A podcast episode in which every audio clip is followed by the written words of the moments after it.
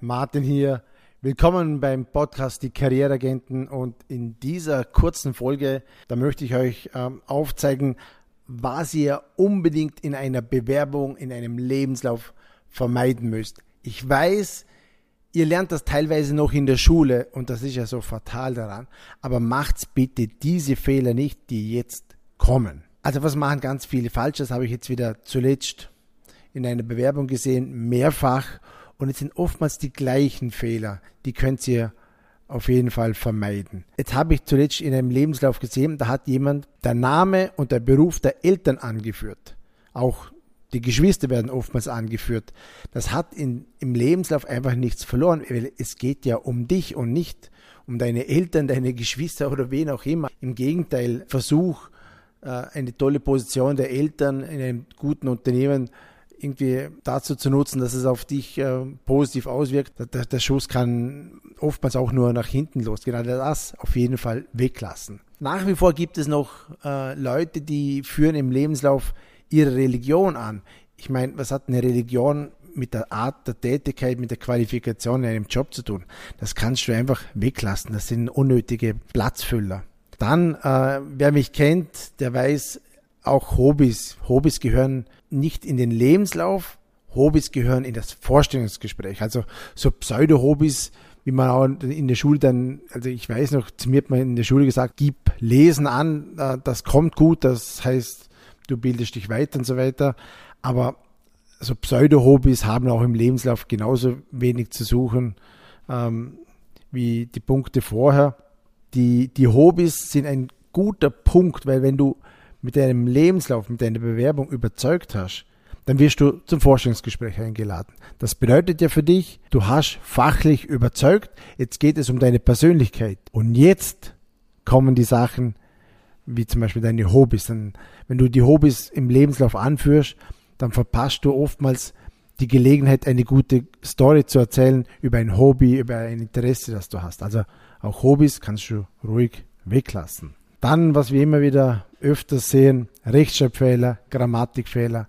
Vermeidet das. Das ist einfach unangenehm zu lesen. Das zeugt von Schlampigkeit, äh, dass es dir nicht äh, sonderlich viel wert ist, der Job.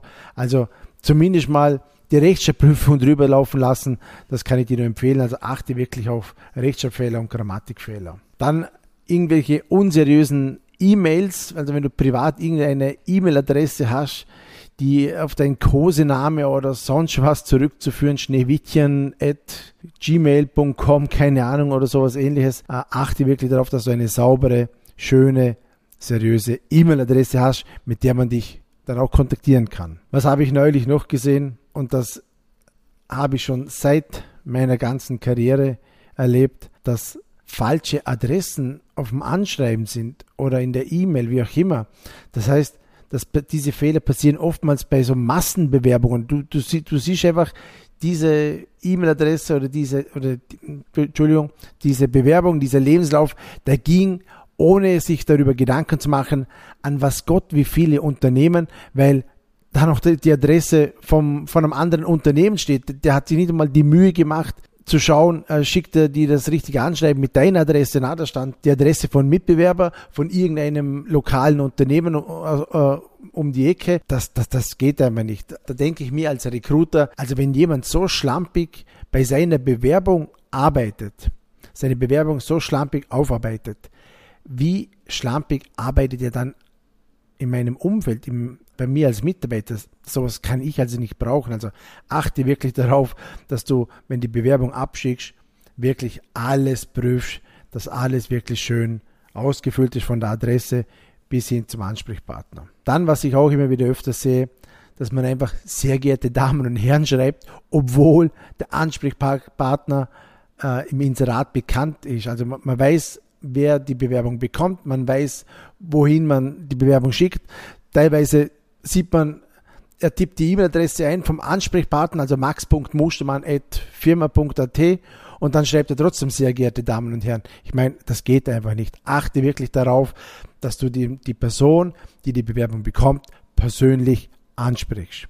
Und zu guter Letzt, das sind immer natürlich so funny Sachen, wenn jemand sich wirklich keine Gedanken gemacht hat um sein Bewerbungsfoto.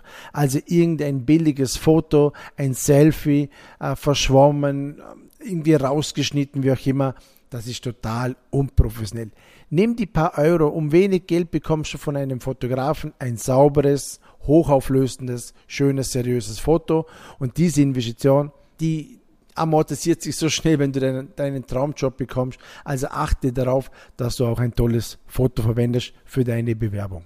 Ja, das waren kurze, knackige Tipps, wie du tolle Bewerbung machst, auch was du vermeiden musst. Ich hoffe, das eine oder andere hilft dir bei deinem Bewerbungsprozess, so dass du deinen tollen neuen Traumjob findest. Ich freue mich schon auf die nächste Folge. Als Dankeschön könntest du uns mal eine tolle 5-Sterne-Bewertung hinterlegen, am besten auf iTunes. Das ist die neue Währung im Internet. Eine tolle, tolle Rezession, am besten mit 5 Sternen. Und wir hören uns dann in der nächsten Folge. Macht's gut.